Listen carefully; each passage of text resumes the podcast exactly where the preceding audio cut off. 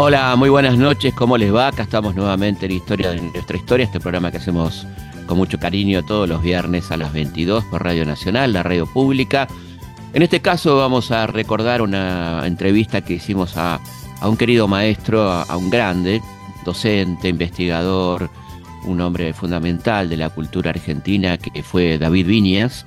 A él se le debe mucha investigación sobre literatura y sociedad, el vínculo permanente entre la producción literaria, los momentos culturales argentinos y los contextos sociales, políticos, económicos.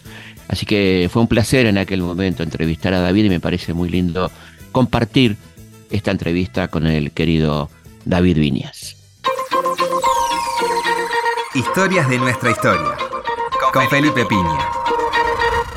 Esta noche nos vamos a dar un lujo de eso que nos damos aquí, en esta posibilidad de, de hablar tranquilamente con una mesa de café con un querido amigo admirado que es David Viñas, un gran hombre de la literatura argentina, siempre polémico, siempre claro, quizá por eso polémico, un hombre que no se calla y que dice cosas muy interesantes y que recorre permanentemente el espinel de Sarmiento para acá, la actualidad literaria, la política, causas justas que ha defendido y defiende.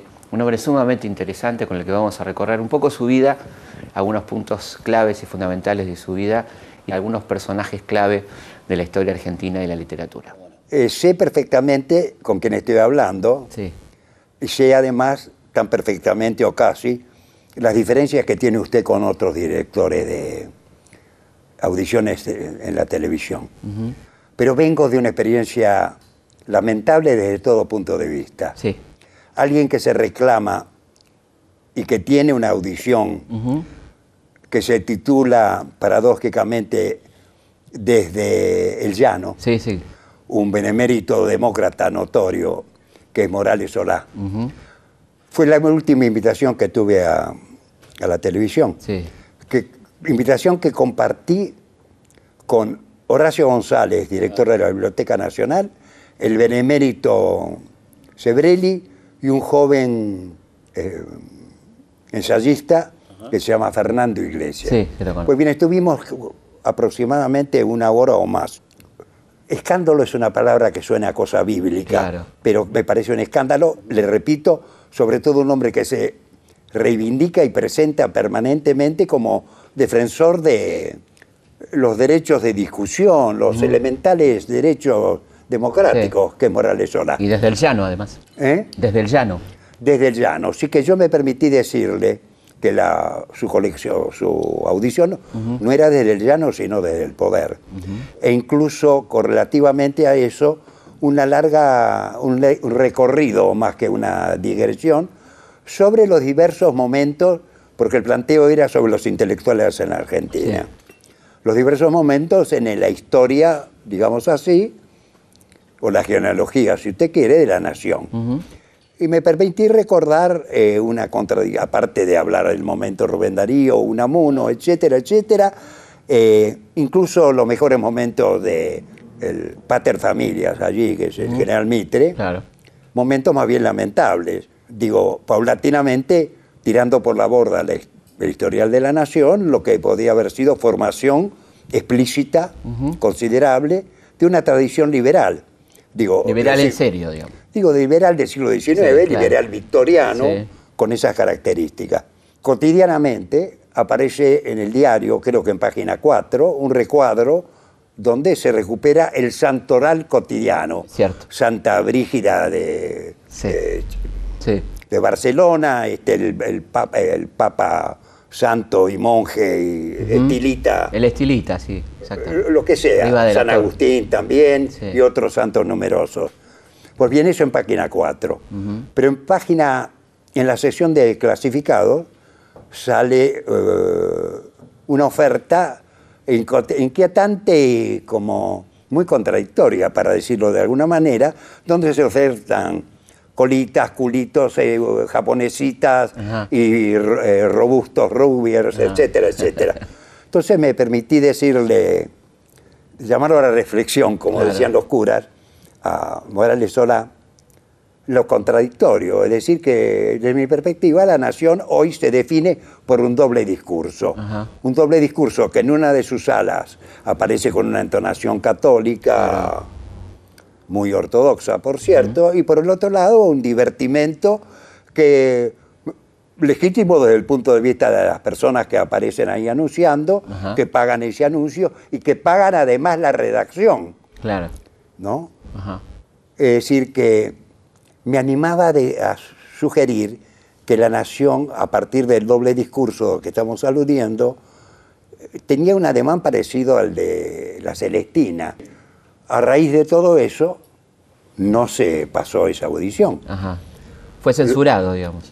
Eso, la censura. Y distinguía desde el comienzo de esta digresión que estoy haciendo lo que diferencia los ademanes fundamentales de Morales Solá y los que pueden ser los suyos. Es decir, yo conozco uno y otro incluso a través de los medios, sobre todo los medios escritos. Yo le solicito vehementemente que no nos ocurra algo parecido. De ninguna manera. Desde el llano. Ya no había nada, era todo montañoso. Claro. No, acá al contrario, vamos a hablar con libertad. francamente, somos, eh, somos dos libres pensadores. Desde ya lo menos que podemos ser. Sí. apelemos a Voltaire, si a usted le parece bien. Con todos los riesgos que podía tener Voltaire en su época. Pero muy lindo. El diccionario filosófico sigue siendo muy actual. ¿Qué significó la convocatoria a esta audición que se llama Desde el Llano? Hacer un poco de alpinismo. Felipe Piña hace historias de nuestra historia. Me gustaba esta, anécdota del liceo militar, ¿no? Con ciertos ah, compañeros. Eh, terminamos el liceo militar nada menos que el año 45. Pues bien, en ese momento, en ese año, a lo largo de ese año, que fue un año muy movido. el año, ¿no? El año. El año casi, sí. desde el 17 de octubre hasta la expulsión como profesores de los profesores eh, liberales más eh, reconocidos, más eh, valiosos, más estimables en ese momento, que eran José Luis Romero mm, y Vicente Fatone. Notable. Habían planteado todo el poder a la, a la, a la, ah, corte. claro. Ese era el grave defecto que padecían estos caballeros profesores, fueron expulsados todos. Ese era un indicador. Otro indicador era para saber en qué estábamos, ¿no? Ese año 45. El hijo Silva, Oscarcito Silva, hijo del coronel Silva, que era director de, del colegio militar, y el sobrino del coronel Tauber, que era secretario general de la presidencia, se saludaban en el patio haciendo el saludo fascista y golpeando los tacos. ¿sí? sí, sí. Y usted dice que se ve con uno de aquellos, ¿con quién se ve? Eh, eh, enfrentamientos más bien laterales, ¿sí? Yo era contradictoriamente y de cierto punto de vista coherente. Creo que podría animarme a rescatar ese aspecto. Era ferviente admirador del Mariscal Montgomery. Ajá, sí, Monty. es decir, porque frente a los ademanes y el estilo de todo eso que estaba vinculado a hacer el saludo fascista y golpear los tacos, este hombre aparecía en una entrevista con periodistas en medio del desierto, apoyado en el borde del tanque, en medio del desierto, con un matamoscas. Volaban las moscas, miles de moscas, con boina. Y cuando se puso de pie, un, sobre el, casi al borde del tanque, digamos, no, que eran detalles, sin duda, pero que eran detalles que iluminaban todo el contexto. ¿no? ¿no? No, apretaba las manos eh, sobre el borde del pantalón, el filo del pantalón, sino que y saludaba sin rigidez. En ese momento, por el enfrentamiento y la polarización de estos términos a los que estamos, que estamos recuperando, era un demócrata. Era un militar demócrata que no se había convertido en una máquina de guerra, sino que cumplía esa función con una desenvoltura que en ese momento no resultaba. Mi mirada que tenía 18 años, entendámonos, y no es porque apele a la juventud, sino cuál era el clima en que se producían estos hechos y se marcaban estas diferenciaciones. Desde ya. Claro.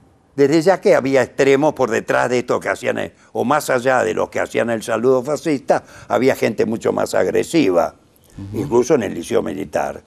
E incluso por el otro, la otra vertiente, más allá de la devoción o la admiración que podían tener por el mariscal Montgomery, había, recuerdo, por ejemplo, hermanas de compañeros que tenían una, como un emblema, un botón, porque se habían convertido en madrinas de oficiales de la RAF, de las Reales Fuerzas Aéreas Británicas.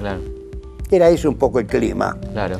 Eso condicionó pero me tiene que hacer una pregunta. No, no, yo no para que me ayude. estoy escuchando, estoy escuchando atentamente. Era el final de año. Sí. Eh, eh, a lo largo del año eran muy pocas las clases que se habían dado, se habían levantado, suspendido, etcétera, etcétera. Así que era un año, el 45, especialmente irregular, digamos. La cuestión es que allá por el mes de diciembre íbamos a marchar, que eran los ejercicios que, se, que padecíamos en ese momento, hasta Campo de Mayo. Y a mí me correspondía ir a caballo. Lo que no era un, una designación especial, sino que traía aparejado una serie de ventajas, que era no patear esos kilómetros desde San Martín hasta Campo de Mayo, sino que era, ah, por de pronto, conjurar el calor fenomenal que hacían en el mes de diciembre. Con el uniforme. Con el uniforme de campaña. Claro. Sí, de campaña, sí. Era todo un... Sí, sí un aparataje especial que se celebraba en ese mes o se empezaba a ensayar. Pues bien, el oficial a cargo se llamaba Rufino Rito de los Ríos, teniente primero. Le decíamos Rufino el Cubo. Rufino Rito. Era un buen hombre. Era un buen hombre. Eh, literario, ¿no? Nombre literario. Digamos. Sin duda, sí pero tiene algo grotesco lo de Rufino de, los Ríos, ¿no? Sí, Pues bien, me ordenó que bajara del caballo. Yo dije, no mi teniente primero. Desde esa apelación a la jerarquía, la cosa se fue crispando y en un momento le dije, no me joda más, yo voy de a caballo. Y él manoteó, manoteó, quiero decir que hizo un ademán sobre su cartuchera, lo que agravaba la situación. Claro. Brevemente me ordenó que bajara y como el tono se iba exacerbando de manera notoria, bajé del caballo, me, me mandó a lo que era la sala de disciplina, algo así como una cárcel benévola. Y me expulsaron del liceo militar, ya en ese momento final de, de temporada, digamos, del final del curso, por insubordinación delante de tropa armada. Confieso que es algo que puedo recuperar con cierto... Mérito, ¿no? Es un mérito. Desde ya, sí, era, estaba harto de todo ese tipo de historietas. especie de diploma, digamos. Desde ya, era como una medalla más. Claro, está bueno. Alguien me acompañó hasta mi casa, tuve que devolver el uniforme. Y lo más terrible, lo más tremendo, es que no terminé como teniente, subteniente de la reserva, sino como sargento de ametralladoras. Eso figuraba durante años en mi libreta de enrolamiento que perdí o no sé dónde quedó, firmada por otro Pelafustán, era, este era capitán, no era teniente primero, que se llamaba Sellarés. Inolvidable. Ah, Sellarés. Sellarés. Perfecto. Bueno, eh, buena observación, no lo había pensado. Este, Sellarés ejercitador de sellos. Inolvidable. Alguna vez escribí algo sobre eso. Y los compañeros. Perdóneme, yo estaba leyendo Oscar Wilde en el patio. Por no sé qué coquetería de adolescente, muchachón de 18 años, lo estaba leyendo francés. Y pasó el bueno de Sellares se escandalizó porque leía a Jorge Wilde y me rompió el ejemplar de Jorge Ah, directamente. Bien, era una constelación de lo más estimulante. ¿Y qué compañeritos tenía? Porque tenía compañeritos Compañeritos, aparte de estos dos. Sí. El hijo del coronel Silva, que era director del colegio militar, usaba una, un sombrero, una gorra con perfiles evidentemente nazis, enorme, alta y... Inconfundible. Inconfundible en ese momento. Incluso a las vueltas del tiempo. El decano de la Facultad de Filosofía y Letras, donde entré posteriormente, al año siguiente, se llamaba François. Y tenía en su escritorio una foto de este coronel. Le advierto, era embajador de Perón cuando Eva estuvo ah. en la localidad de Madrid, entre otras cosas, ah. año 47. Estoy hablando del 45, el viaje fue el 47, si mal no recuerdo. Junio del 47. Sí, sí, sí, claro. Digo, ya que aparece Eva. Y tendría que... Ahí tenemos que hablar de eso, sí, del voto. Yo iba a representación de mi padre, que era candidato a, diputado por la Unión Cívica Radical, en un momento dado en que modificaron todo el, mapa de la ciudad de acuerdo al sistema uninominal, uninominal circunscripcional. exacto. Lo que se había puesto en ejecución en 1904 que permitió que con motivo de Palacio. Aquí las motivaciones, las del 1904 fueron para dar una sensación a través del ministerio de Joaquín B. González de modernización, de actualización, de incorporación de un sector del socialismo, etc. Aquí lamentablemente era para modificar todo el, mapa de la ciudad de Buenos Aires. Para perjudicar al radicalismo, básicamente. Para, claro, sí, claramente. Usted lo ha dicho. Sí, sí, sí. Pero digo, podría ser un cortometraje por lo menos, toda la, esta historia contradictoria. es como una anécdota con mucho fleco. Sí. Pero lo esencial era ¿Qué gente estaba en el piso donde estaba, acababan de operar? Contemos que usted va como fiscal, ¿no es cierto? Como fiscal opositor, es decir, que era el único opositor. Fiscal opositor que va a llevarle la urna a Eva para que pueda votar. Sí, no, quien llevaba la, pero quien llevaba la urna era un vigilante que estaba ahí. Estaba la fiscal, que es la que aparece en las fotos, una chica joven, la fiscal peronista, y la presidenta de mesa, que era una señora sospecho peronista también, una señora mayor. Pues bien ¿Quiénes estaban en la parte de arriba? Del Policlínico de Avellaneda. Estaban todos los grandes alcahuetes, para decirlo bruscamente. ¿Cuáles eran los grandes alcahuetes? El más notorio que estaban ahí, como un friso de una película de Einstein, era el inefable doctor Ivanisevich, que lo había operado a, Eva Perón, y que va a reaparecer con Isabelita, claro, claro. Que era ministro Dios mío. en realidad la Argentina, usted dijo que yo había dicho, me hago cargo, que era un país este, bondadoso. En realidad es un país de sobrevivientes. No sé qué pasa en otros lugares.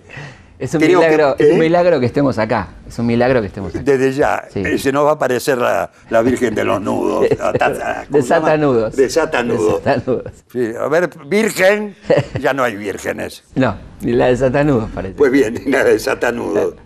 Pues bien, estaban estos figurones hablando en voz baja, como boca que usas, se dicen en el teatro. Sí, sí, sí.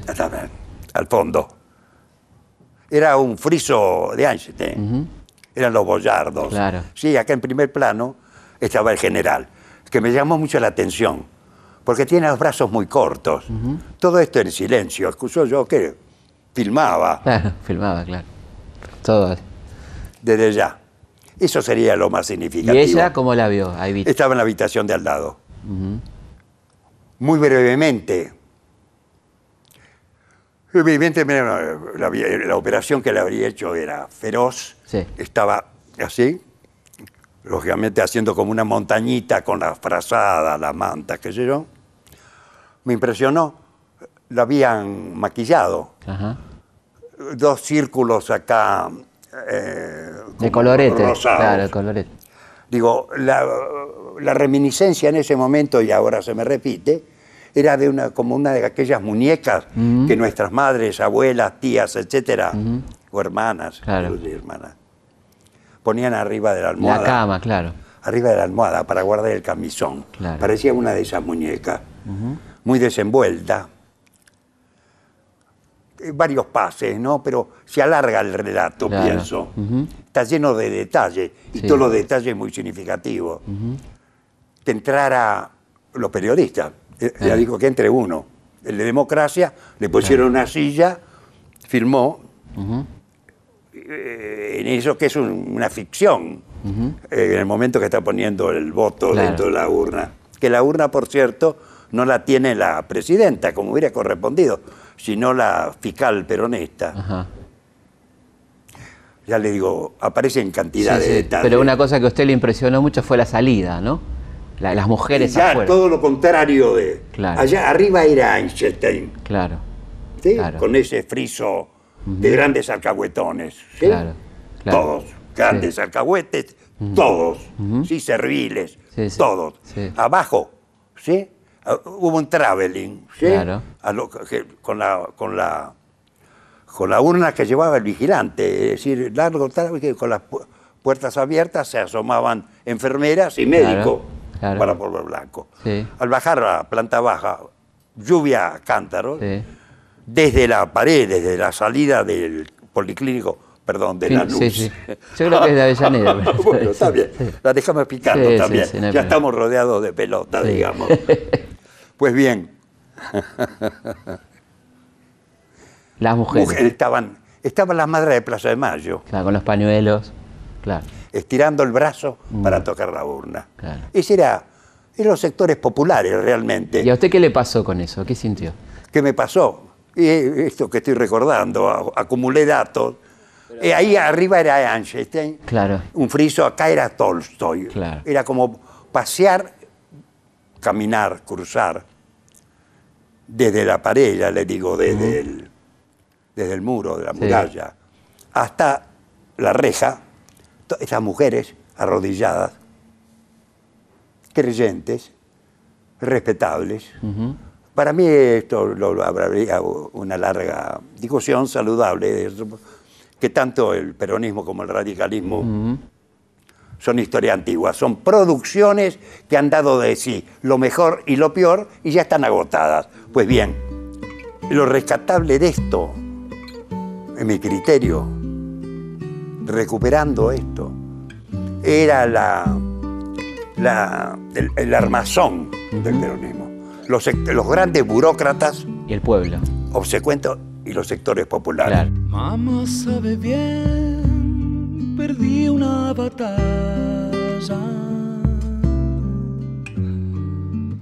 Quiero regresar solo a besarla. Está mal ser mi dueño otra vez ni temer que yo sangre y calme al contarle mis plegarias.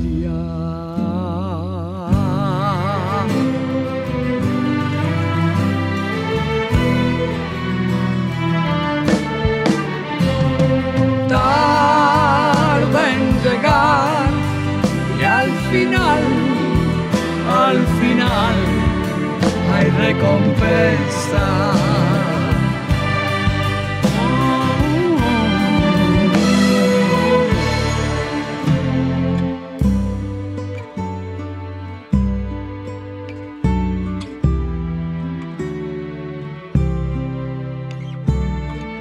Mamá sabe bien, pequeña princesa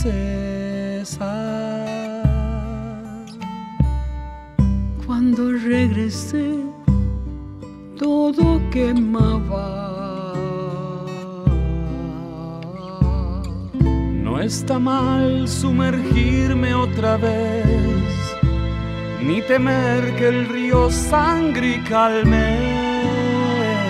Se bucear en silencio.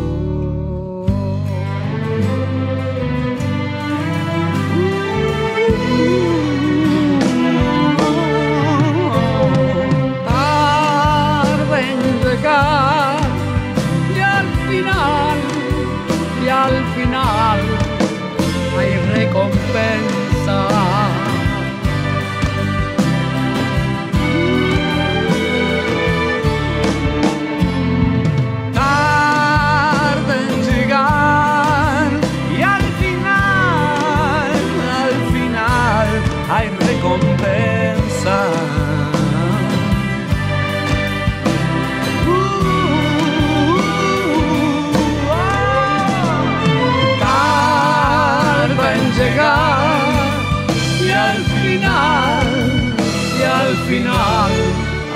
Recompensa.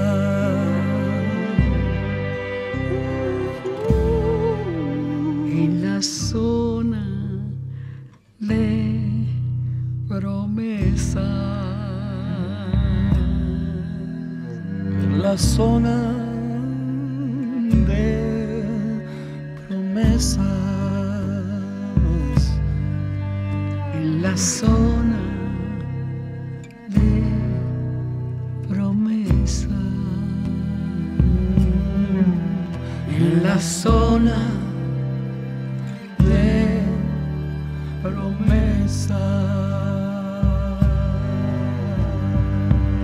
Una pausa y seguimos aquí en Historias de nuestra historia.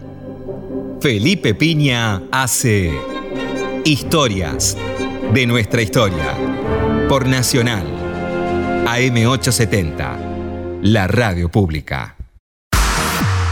Seguimos en Historias de nuestra historia.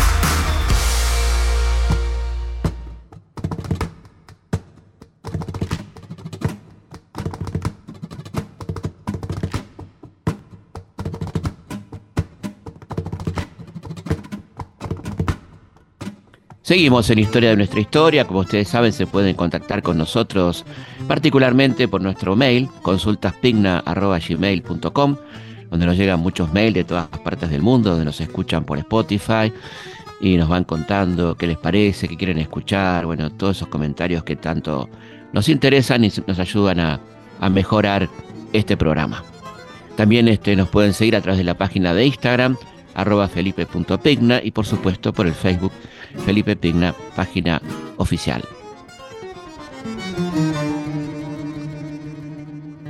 Historias de nuestra historia con Felipe Piña por Nacional, la radio pública.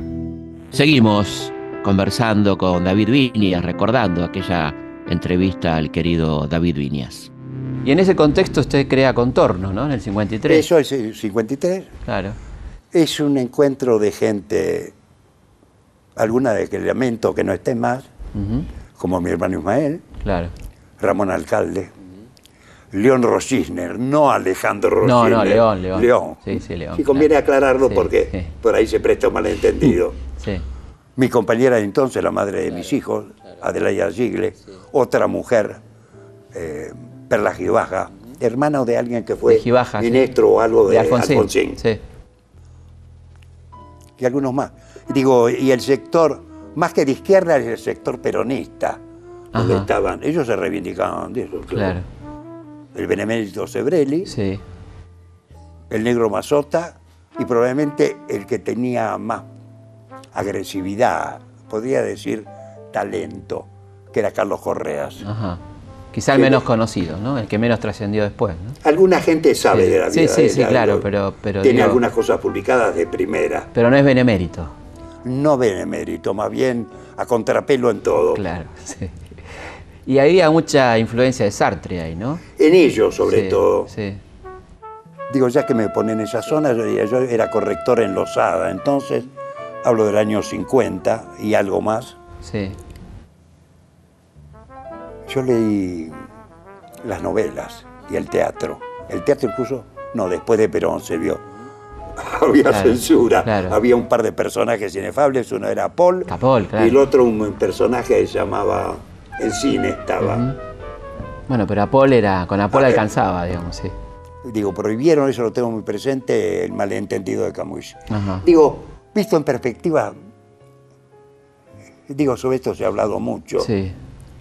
Eh, torpezas políticas. Torpeza es decir, política. Sí, sí, abandonar la universidad, ¿no? Abandonarla a manos de Ya fascistas. había gente, Claro, buscarla, sí, sí. internación. Y en el campo de la censura, Claro.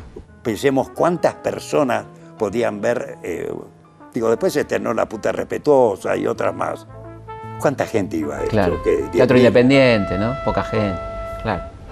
Y, y ese grupo de contorno, en cierta forma, confluye hacia el desarrollo, bueno, al apoyo crítico a Frondizi, ¿no? Pero no grupalmente, ahí hay dos momentos. Qué pena no se puede fumar, ¿no? Sí, sí, sí, por ¿Ah, fumar, sí? sí. ¿Usted tiene cigarrillo? ¿No? Yo no. ¿No? ¿No? ¿No? Él Sí. tiene, él tiene. Qué suerte. Sí, sí. Fumamos, fumamos. marché un al corte. Sí, cómo no. Usted me preguntaba. Por los compañeritos del Liceo Militar. Alfonsín. Ah, claro. Viola, Videla. Porque en cierto momento, por lo- la, la estructura interna de, de todo el manejo de ese lugar tan equívoco, por otro lado, ambiguo, como era el Liceo Militar, anfibio, podría decir. Anfibio, está El bueno problema militar y el problema civil. Ajá. Era entonces, no sé ahora. Yo nunca vuel- no he vuelto jamás al liceo militar. Pues bien, eh, había una colección, una, una reunión, mejor dicho, que era la reunión de cuerpo. Ajá. Llamaba así cuerpo. Cuerpo. El espíritu estaba Sí, en otro sí, lado. claro. El espíritu de cuerpo, la reunión de cuerpo. ¿Cómo? Claro. Eso funcionaba. Corporativismo. Pero Claro. ¿cómo? Estaba ahí. Se reunían todos, reunían a todos los alumnos del tercer eh, año, como en un bachillerato, al quinto. Y ahí este, teníamos la satisfacción de, ser ordenados por orden alfabético. Entonces venía Videla, Viola, Vilas y algún más. Y después llegaba mi Viñas. nombre, que era Viñas. Claro. Habría ahí se podría distinguir. ¿eh? El caso de Alfonsín era imperceptible, Imperceptible. imperceptible. Primero de la lista, seguramente. Seguramente estaba en la lista al comienzo, de Claro. ella estaba con Abuin Claro. y algún otro muchacho por el estilo. Imperceptible que. que- Quiero decir que no tenía, era un alumno que no tenía perfil. Ajá. El que tenía más perfil en ese momento era Viola. Viola. Ajá. Era Viola. Era un poco cerebro, Viola, ¿eh? De la dictadura. digo, ha yo quedado. no podría, eh, no estaba, eh, estaba afuera, estaba en España, no sé dónde, en Dinamarca, cuando fue dictador, le tocó el turno a Viola. En el 81. No, no, no tengo una visión de, del hombre maduro, Claro. ¿sí? Era el más, era el más distinguido. Ajá. Claro. ¿Y Videla?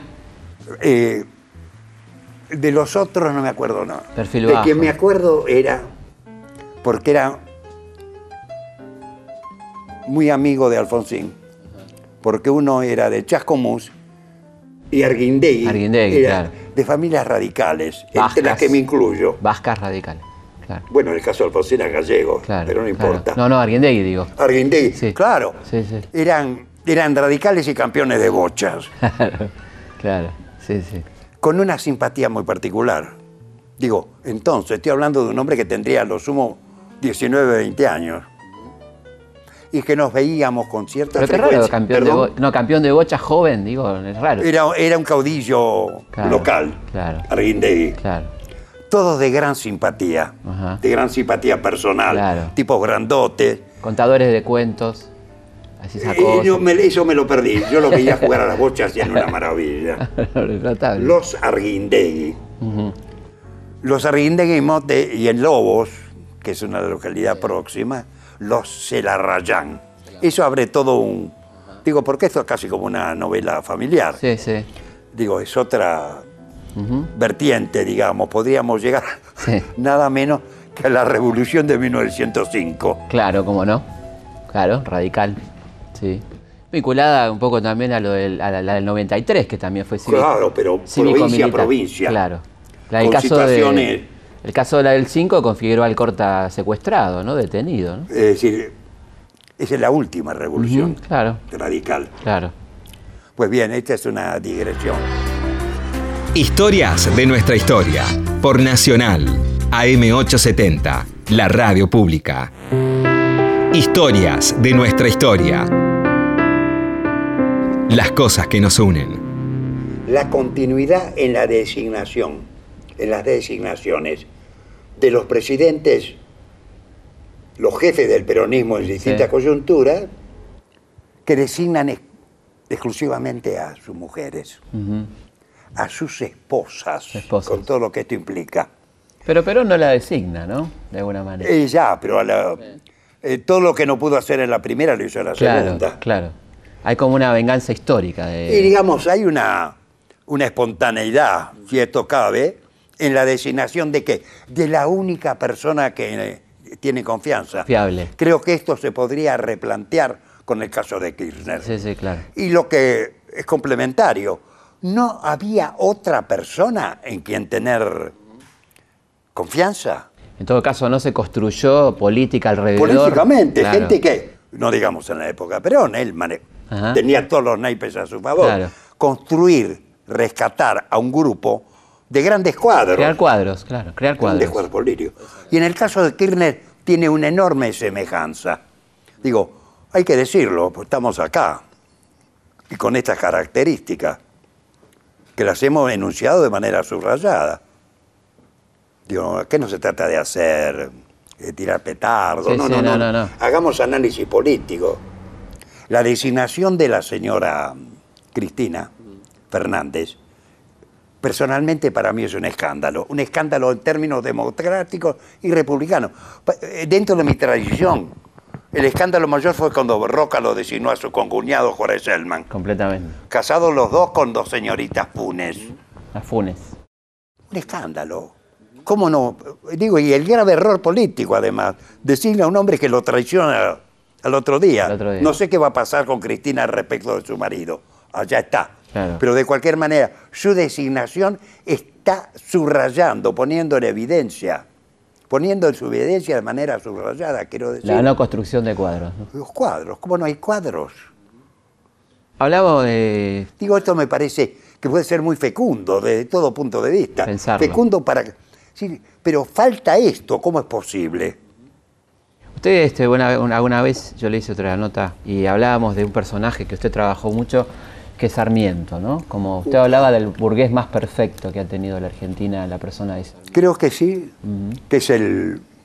Porque es muy... Esto creo que es un lugar común. Acabo de leer otro libro que es muy poco leído de, de Tulio Alperín, su libro sobre José Hernández. Sí, acaba de salir. Gran enemigo de Sarmiento. Se puede decir que el Martín Fierro casi está de alguna manera. Pero ya, pero todos los matices que va señalando, incluso quienes en ese momento salen de defensa de el gaucho y todo lo que implica el mundo del gaucho, son la. leyó esas cosas, Tulio. Los anales de la sociedad rural. El, un antepasado del señor Olivera, que eran de los pocos tipos que conservaron una enorme eh, quinta dentro de la ciudad de Buenos Aires. Les ama, les Ica y los Olivera allá. Pues bien, escribe en defensa de lo... ¿Por qué hace la política ruralista? Claro.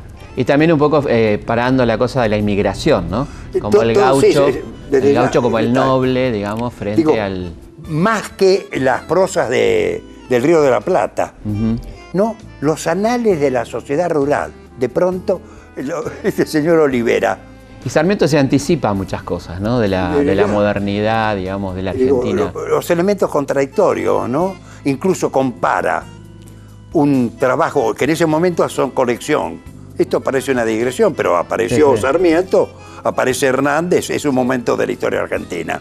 Con todas las contradicciones, eso que tenemos. Sarmiento, sí, todas sus contradicciones. Y Hernández, Hernández también. Él compara su instrucción a los eh, estancieros con un libro de Godofredo, eh, ¿cómo se llama? Eh, de apellido francés. Este, este, hay una población en la provincia de Buenos Aires. Deró. Deró, Deró. Deraux. Deraux. Mucho más rigurosa que el trabajo de, Hernández.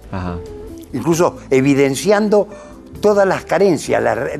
Eh, Hernández fundamentalmente, y me remito nuevamente a Tulio, que, curiosamente el material que le emplea se lo pasó un hombre que era profesor en Berlín, que escribió un libro que se llamaba Anda, cántale a Gardel. Le pasó todo ese material eh, que utilizó Tulio en este libro sobre Hernández. Pues bien, Godofredo Dero, más riguroso que Hernández, incluso conocimiento minucioso de cosas que Hernández conocía no de oído, pero eh, casi anecdóticamente, no era el, tipo que tenía una vinculación permanente con el campo. Por ahí más Rafael más que él, más que José, ¿no? El hermano más que claro. él. Claro. Sí. Digo, para tener en cuenta. Y el deslizamiento político respecto del roquismo. Hay que pensar, lo subraya Tulio, que en la Cámara del año 80, el defensor de la política centralista en ese momento de Roca es Hernández. Y el opositor es un hombre que está surgiendo en defensa de la tradición porteña, que es Alem. Digo, sí, sí, sí, sí. si no es un bloque, ¿no? Simplemente, no, no, está, digo, por otro punto aludí hace un rato hablando con usted, como se dice, off the record, a Bolívar. Las contradicciones de Bolívar, pero si no es la, figura de San Martín que es frontal, es la que han divulgado, ¿no? Es, una frontalidad, ¿no? Es un tipo de la europea. El otro es un montonero. Incluso en las versiones que da Sarmiento, perdón, y con esto termino, porque es una invasión. No, no. Este, en el caso de Sarmiento respecto de Bolívar, en un momento dado, Sarmiento dice, refiriéndose a Guayaquil, que eh, Sarmiento lo miraba, eh, San Martín lo miraba a Bolívar desde arriba. Que era petizo. Porque el otro era petizo. Sí. Con todas las implicancias que tiene y alusión a que era moreno. Claro. Pues bien, en un segundo movimiento, en otro momento de, de Sarmiento, dice, claro, Bolívar es americano, la formación de San Martín es totalmente europea. Es un profesional de la milicia con muy poca práctica política San Martín y con grandes limitaciones Sarmiento. ¿sí? Y en el caso de Bolívar es un personaje de la montonero de América. Es decir, que el, digo, las dos versiones da. Sí, sí, claro. Digo, dos momentos que reflexiona sobre alguien creo que lo aludíamos hace un rato, también off the record, que Marx incurre exactamente lo mismo. En el Marx que habla, que escribe sobre Bolívar, eh, da una versión totalmente eurocéntrica. Muy positivista, ¿no? Desde ya, e impregnado, tanto así que uno tiene que pensar, esto no lo escribió, lo escribió alguien para rapidito para publicar en Estados Unidos y ganarse un dinero. Claro. Digo, rebobinamos. No, rebobinamos y que hablamos de una cosa que me parece muy importante, que es su, trabajo dentro de Ejército y Frontera, donde usted hace, plantea un paradigma en torno a las similitudes de la campaña al desierto y lo que va a ser la represión en los 70, ¿no? Ramón Lista, el propio Sarmiento cuando habla del reparto de los hijos, ¿no? Desde Estas cosas, ¿no? Nos escandalizamos desde ya, de manera notoria la separación de las madres de los hijos. Digo, y estamos hablando de la dictadura militar, como acotan los periodistas, la última... La última dictadura, sí. Sí. 76 y 83. Separación madres-hijos. Pues bien, eso está en Sarmiento. Y aplaudiendo respecto a la separación de las chinitas en relación a las madres. Digo, ahí hay cosas impresionantes, impresionantes. Usted aludió a ese trabajo. Sí. Indios, Indios, Ejército y Frontera. Indios, Ejército y Frontera. Pues bien, proponer las etapas, periodizar la continuidad o la culminación de la campaña del desierto del 79 en relación a todos los acontecimientos y tradiciones eh, eh, coloniales. Es decir, ahí hay una continuidad. Claro, es el último episodio de la conquista, ¿no? De que empezó con Colón, digamos. Bien, perfecto, de acuerdo pero eh, la inclusión de textos que algunas personas lo leyeron y quedaron decepcionados, porque el comienzo de un libro que se llama Quilito, un señor que se llamaba Cantos, que escribía novelas, y que vivía, era embajador o algo por el estilo, ministro argentino en Dinamarca, años, y miembro de la Rara Academia. Pues bien, tiene al comienzo una descripción de el lugar donde iban las chinitas, ¿sí? que eran regaladas, distribuidas entre las damas de la sociedad. Claro. ¿Y qué función cumplían las chinitas? Cualquiera, ya no cualquiera, digo, yo podría hablar de la, de la empleada, no era la empleada, la chinita de patio, la que traía el, mate, y que servía para cualquier tipo de servicio doméstico, entendamos, ¿no sé? Donde se encontraban padres e hijos en el mismo lugar del dormitorio donde dormía la chinita. Claro. Digo, y que esto se prolonga en las provincias, eso desde ya, para no abundar. No, por supuesto. Aparte creo que es saludable desde todo punto de vista. Eh, no podemos eludir, de ahí venimos. Claro. Con todas las esos, idas y vueltas. Si no, este, somos unas especies de digo, cuando se habla de la identidad nacional, ¿qué? Darle con la identidad nacional, que es una especie de, de ladrillo, de ladrillo de oro, de lo que inamovible. No, no, no, no, no, no, no. Aquí tenemos que operar como, operó Marx en su mejor momento, así como la descripción que hace de Bolívar es lamentable, cuando escribe el, el Capital tiene presente qué tenemos que hacer, la gente que nos ocupamos de estos, de estos menesteres. Una estructura en movimiento, no hablemos de identidad, una estructura en movimiento. Hay una estructuración, pero permanentemente se desplaza, cambia. Historias de nuestra historia con Felipe Piña.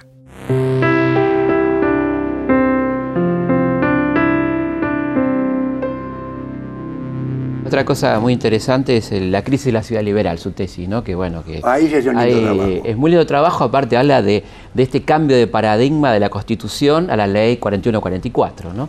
¿Qué le pasó a esa burguesía, ¿no? En ese...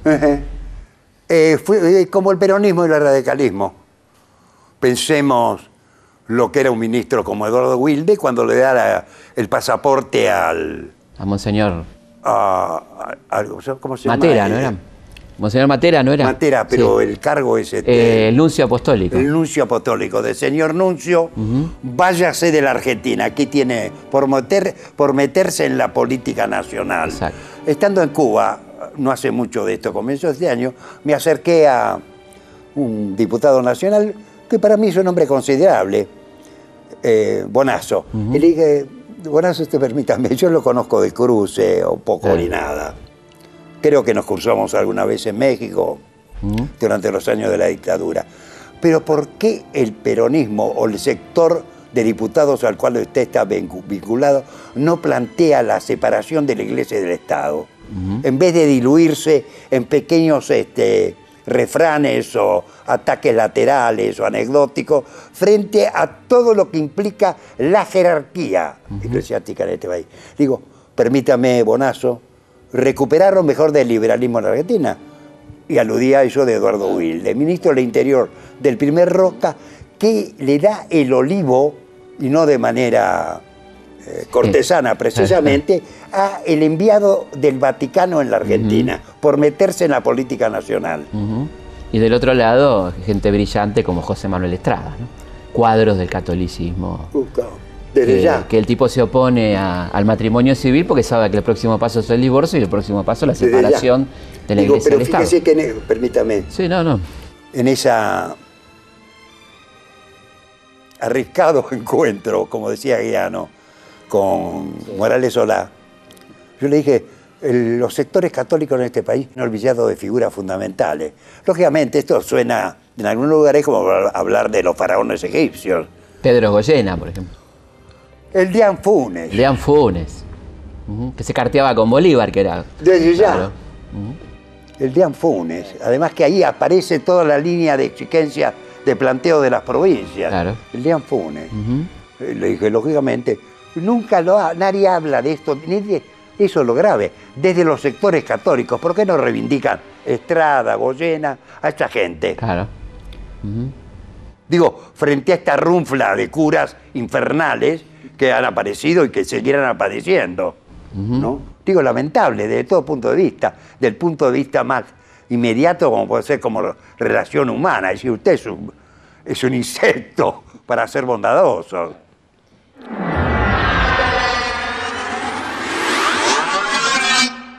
Digo, ayer, anteayer estuve almorzando con Horacio González. El planteo más nítido que salió de la larga conversación, por cierto, en el británico, él vive muy cerca de ahí. Claro. Aparte del comentario de cómo se está turisticando toda la obra, toda la, zona. desde ya.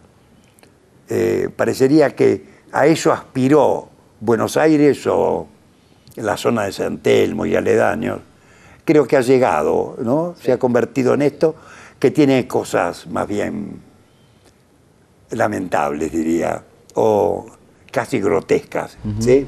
Eh, la, cosa turística despiadada, ¿no? Con todos los este, eh, como segregados que va produciendo. Sí, sí, los subproductos. Aparece ahí. Sí. Usted decía que habían llegado a una conclusión en torno a que Creo que eso nos limitaría, nos le, eh, remitiría, que algo dijimos, mm. a, la, a la eventual gobernación de Macri, a qué apunta, a dónde va, qué se puede postular casi como en una especie de gran apuesta. Pero la dejamos por ahí, por este costado. Usted decía que llegaron con Horacio a una conclusión hablando de la ah, dictadura, ¿no? Eh, eh, que es eh, trabajar prioritariamente en esto que propusimos de una manera u otra a lo largo de la conversación, que es descular realmente de manera crítica, sin ningún tipo de... Es, un, es riesgoso, ¿no? Alguna vez dijimos, hablando de Walsh, a mayor práctica crítica, mayor riesgo de sanción. Mm, Eso existe. Claro. Mayor, es como una ecuación. Sí, sí. ¿No? Práctica crítica. Sanción. Se profundiza. Eh. Aparece, ¿no? Alguna inflexión del poder. Dice, hasta aquí, punto. Más allá no. Claro. Yo soy el outsider. Yo soy el seis stepper. Misfit con causa, ya te he topado y no tienes igual. Te he visto por ahí, pateando las reglas, andando veredas mejor caminos que andados ya están. Será triste la vida para los demás. Alegre es la que existe de abrir las puertas, reírse en la jeta de quien nos tiene cerrados. Bueno, estamos llegando al final de este programa. Eh, la verdad que un recorrido por la historia, la cultura, las vivencias personales de David, ¿no? Esas anécdotas tan enriquecedoras que, contó David y tan potentes a lo largo de este programa. Nos volvemos a encontrar como siempre el próximo viernes a las 22 aquí en Historias de nuestra historia. Historias de nuestra historia. Conducción, Felipe Piña. Producción, Cecilia Musioli. Archivo, Mariano Faín. Edición, Martín Mesuti. Si no canto lo que siento, me voy a morir por dentro. He de gritarle a los vientos hasta reventar, aunque solo quede tiempo en mi lugar Si quiero, me toco el alma, pues mi carne ya no es nada. He de fusionar mi resto con el despertar, aunque se pudra mi boca por callar. Ya lo estoy queriendo estoy volviendo canción, barro tal vez. Donde el hacha golpeará, donde el río secará para callar. esta es mi corteza donde el hacha golpeará donde el río secará para callar.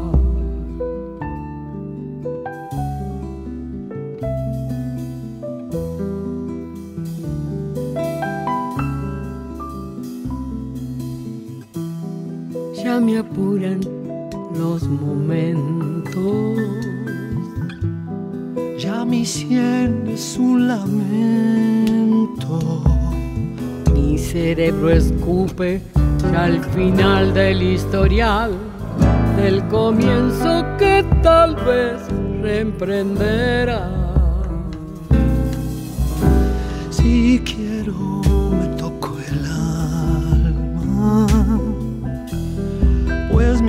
Carne ya no es nada. He de fusionar mi resto con el despertar que se pudra mi boca por callar. Ya lo estoy que Ya me estoy volviendo canción, tal vez. Y esta es mi corteza, donde el hacha golpeará, donde el río secará para callar. Es que esta es mi corteza, donde el hacha golpeará, donde el río secará para callar.